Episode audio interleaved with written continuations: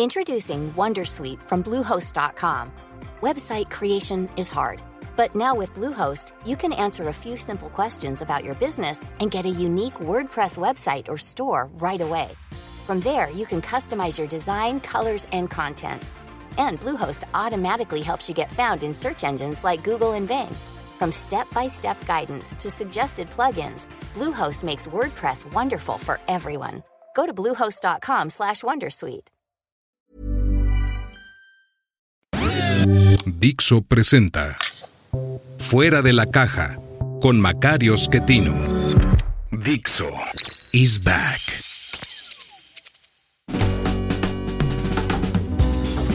Bienvenidos, esto es Fuera de la Caja. Yo soy Macario Esquetino y les agradezco mucho que me escuchen en esta revisión de lo ocurrido en la semana que terminó el 21 de enero de 2024. Pero antes de platicar sobre eso, permítame pues responder algunas cosas que me han preguntado. Vamos a abrir esta nueva sección de complacencias. Muchas personas me han eh, escrito preguntándome acerca de una promoción que ven en redes, me parece, en donde los eh, quieren convencer de que inviertan en Pemex para hacerse ricos sin trabajar. Esto es evidentemente un fraude, creo yo. Entré a la promoción para ver qué decía y nada más pedían información de uno para luego ponerse en contacto, que obviamente ya no lo hice. Primero, recuerde usted, Pemex es una empresa en quiebra, no vale nada, de hecho su valor es negativo y negativo en una cantidad muy grande, más de dos billones de pesos. Si en este momento se quisiera vender Pemex, cada uno de nosotros tendría que aportar dinero para quien vaya a comprar. El que compre no va a pagar nada, va a recibir, digámoslo así, dos billones de pesos. Esto obviamente no va a ocurrir de esta manera, simplemente el gobierno va a cubrir esa diferencia en algún momento del futuro. Para que tenga usted una referencia, es eh, más o menos la misma cantidad que será el déficit del próximo año. De ese tamaño es la deuda de Pemex. Entonces Pemex no puede ser negocio. Si a alguien le ofrece a usted una gran oportunidad en la cual va a ganar mucho dinero, siempre es un fraude, no hay otra posibilidad. Quienes defraudan suelen ser personas eh, carismáticas y encantadoras, por eso pueden dedicarse a defraudar a los demás. Y siempre ocurre que la gente defraudada dice, oiga, pero yo nunca me imaginé tan simpático que se veía. Pues sí, por eso se dedican a eso. Entonces, eh, usted puede ganar hoy sin arriesgar comprando CETES a través de la página de CETES directo de la Secretaría de Hacienda Puede también meter su dinero en algún banco en el que usted confíe. Hay varios bancos grandes, todos ellos tienen un pagaré o un fondo de inversión que le ofrece un poquito menos que los CETES, pero una cantidad muy razonable. Ahí es donde puede tener su dinero sin riesgo. Si alguien le ofrece una ganancia mayor a la que pagan los CETES o su banco, está significando un riesgo adicional. El riesgo no es que usted gane menos, el riesgo es que pierda todo lo que metió ahí. Por eso hay que tener cuidado. Entonces, en principio le diría, no les haga caso, esas cosas no funcionan. Segunda cosa que me preguntaron o pidieron mucho fue si tenía yo alguna opinión acerca del discurso del presidente Milei, el presidente de Argentina, en Davos. Fue un discurso que emocionó a muchas personas, fue un discurso muy apasionado, ya usted cómo es el señor Milei que tiene cosas ciertas y cosas no tan ciertas. Sin duda cierto que el crecimiento económico en el mundo se percibe del inicio del siglo XIX en adelante y es muy diferente a cualquier otra época en la historia humana. Entonces, esta idea de que el capitalismo ha traído bienestar a los seres humanos es indudable, aun cuando definir bien qué es capitalismo y qué es bienestar pues, cuesta trabajo, pero digamos que en general esto tiene razón. Dice al final, en frases bastante bien escritas, les habla a los emprendedores, a los empresarios y les dice, no tengan miedo, ustedes son los héroes de la sociedad porque generan riqueza. Yo coincido con eso. Entonces, me parece que es una buena forma de motivar a quienes generan riqueza, pero no todo el resto del discurso es correcto. Por ejemplo, se pone a hablar de los mercados e insiste que los mercados no pueden fallar, que todas las fallas de mercado están asociadas a una intervención estatal. Esto no es correcto. hay una gran cantidad de problemas en los mercados que los mercados solitos no pueden resolver, en, al menos en este momento. Tienen que ver con información, tienen que ver con tiempo. Algunas fallas de información se pueden corregir mediante seguros, pero esto no aplica en todos los mercados. También en lo que tiene que ver con el tiempo puede resolverse vía seguros y mercados de futuros, pero no en todos los casos aplica. Entonces, cuidado con esa afirmación. La idea de que libertad económica y prosperidad van juntas es una idea correcta, pero esto no significa que una cosa cause la otra. Es lo mismo que pasa con educación y riqueza. Los países ricos tienen mejores sistemas educativos. Lo que no sabemos es cuál fue primero. No es claro que la educación solita, la educación formal, genere crecimiento económico. Tampoco es claro si el crecimiento solito va a reflejarse en mejores sistemas educativos. Todas son cosas que hay que tomar con cuidado. Mi impresión en ambas es que hay algo detrás que genera al mismo tiempo libertad económica y progreso económico, o bien educación y riqueza. Y esa cosa que está detrás es una nueva forma de ver el mundo que inicia ya en su versión exitosa en Países Bajos en el siglo XV y quien mejor lo ha descrito es Deirdre McCloskey, la profesora que escribió tres textos acerca de la burguesía que son muy muy útiles. Entonces ahí creo que también mi ley comete un error. Si alguien quiere ver el detalle de mi comentario, está en mi página de Patreon, es www.patreon.com, diagonal normal, Macario MX, ahí puede verlo. Y finalmente algunas personas empiezan a reclamarme que critique yo a Donald Trump. Ellos están convencidos que Donald Trump sería una maravilla de presidente. Es un poco extender a mi ley hacia Estados Unidos, porque ya ven que mi ley para muchos comentaristas es una especie de mini Trump. Donald Trump es un personaje también desquiciado, que eh, mucha gente lo quiere porque parece que ayuda a los empresarios y que él mismo es un empresario. No es así. Él es un ejemplo claro de lo que se llama crony capitalism, capitalismo de compadres, en donde la gente se hace rica a partir de sus relaciones políticas.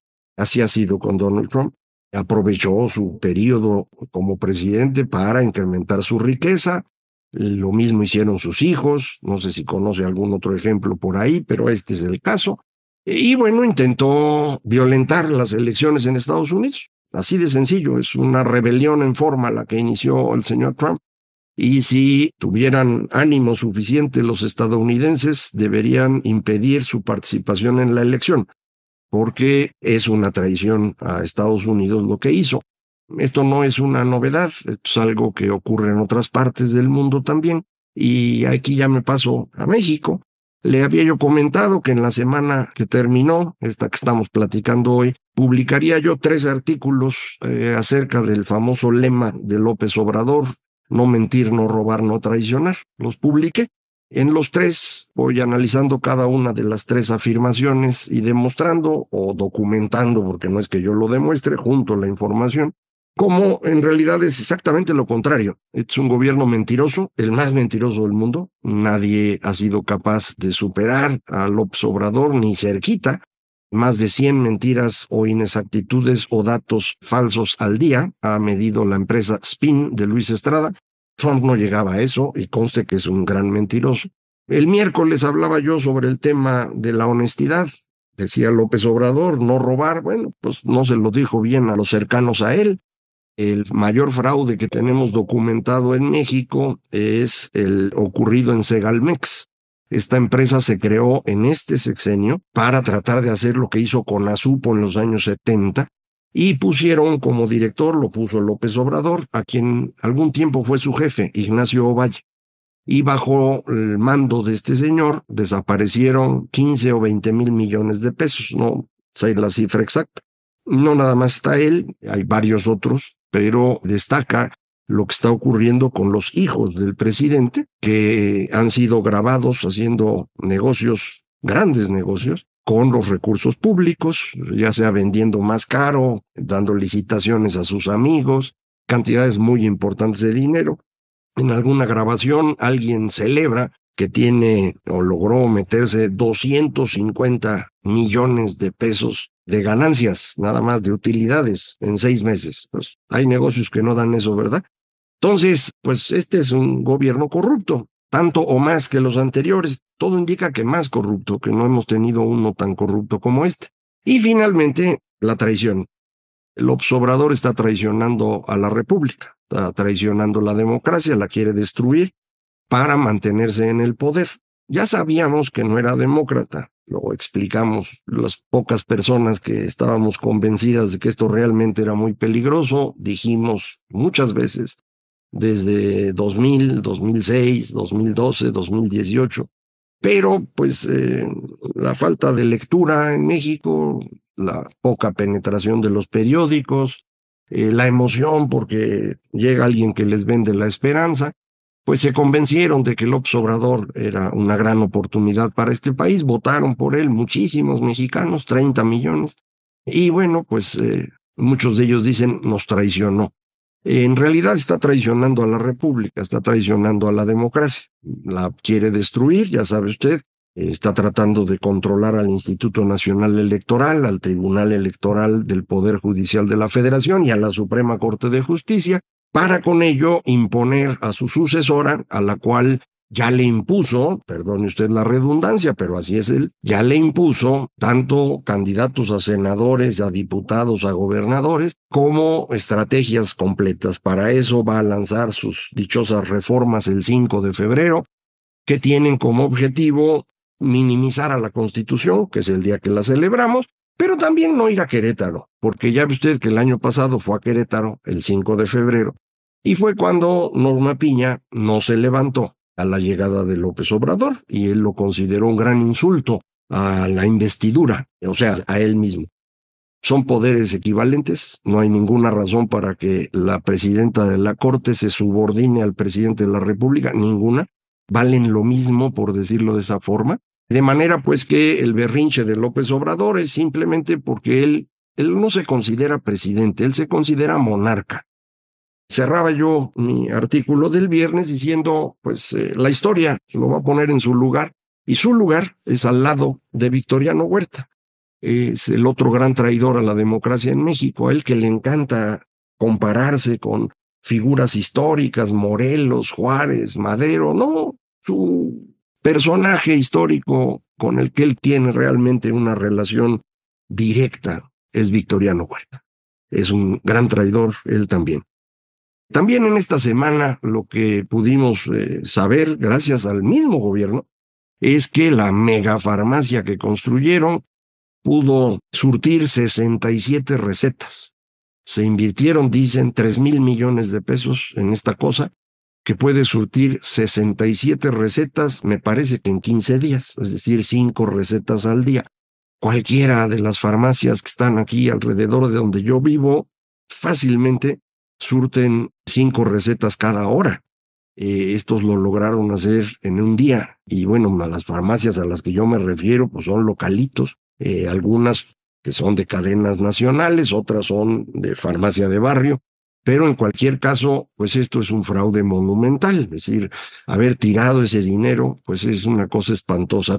También esta semana otra falla del tren que no pudo llegar a su destino. Creo que no ha habido una sola un solo recorrido del tren que funcione bien, o sale tarde, o se descompone, o se tarda el doble del tiempo del autobús, no funciona el aire acondicionado.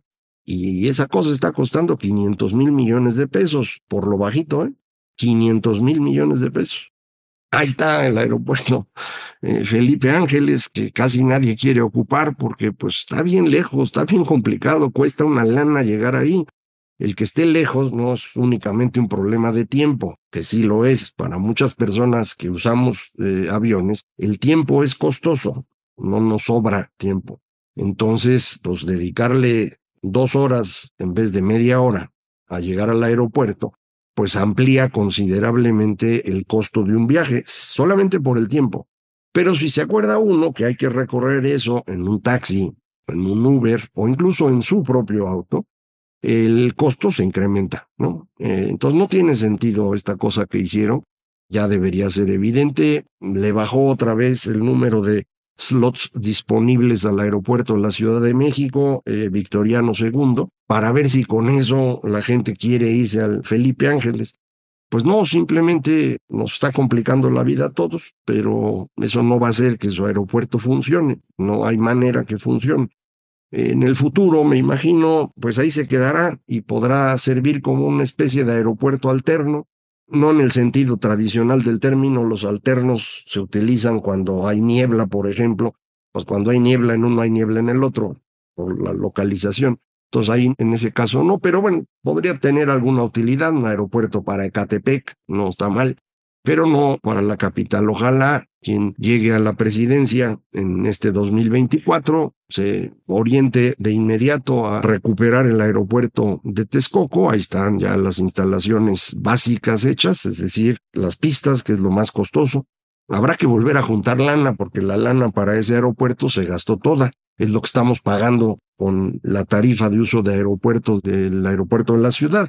Esto ya lo habíamos platicado muchas veces, pero apenas aparentemente lo descubrieron en el programa de Aristegui. Qué bueno que lo difunden para que todo el mundo le quede claro, pero es algo que ya sabíamos desde hace tiempo. Estamos ya en una elección de Estado. El eh, señor Victoriano II, Alteza Serenísima, no quiere dejar el poder. Eh, ya decíamos, va a tratar de controlar toda la elección.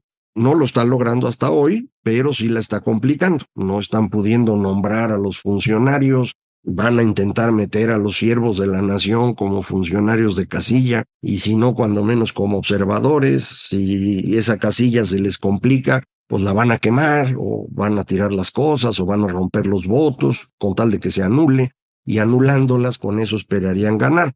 Si anulan muchas, pues el resultado va a ser la anulación de la elección, para lo cual no hay nada previsto.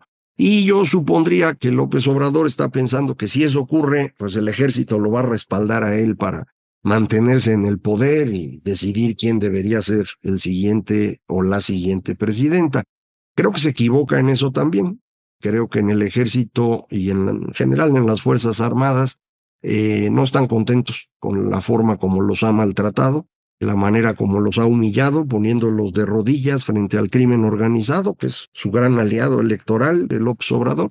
Eh, entonces, ya nos metimos en el caos, yo le había dicho, va a ser caos el 2024, lo vamos a estar platicando aquí, que no se me desespere, vamos a tratar de cualquier manera de ganar esta elección y de impedir que se consolide este gobierno autocrático que además está plagado de bandidos. No es un gobierno autocrático cualquiera, es un gobierno cleptócrata, realmente.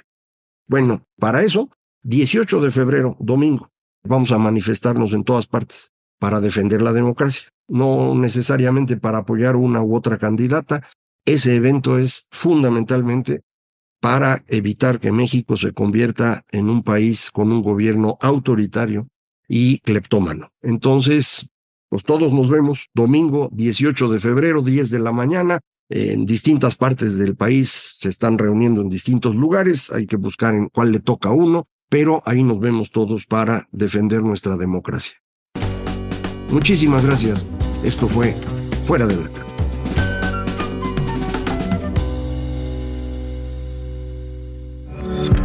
Dixo is back.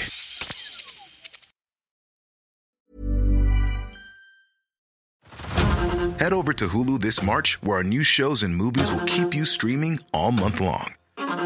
Catch the acclaimed movie All of Us Strangers, starring Paul Mescal and Andrew Scott. Stream the new Hulu original limited series We Were the Lucky Ones with Joey King and Logan Lerman. And don't forget about Grey's Anatomy. Every Grey's episode ever is now streaming on Hulu. So, what are you waiting for? Go stream something new on Hulu.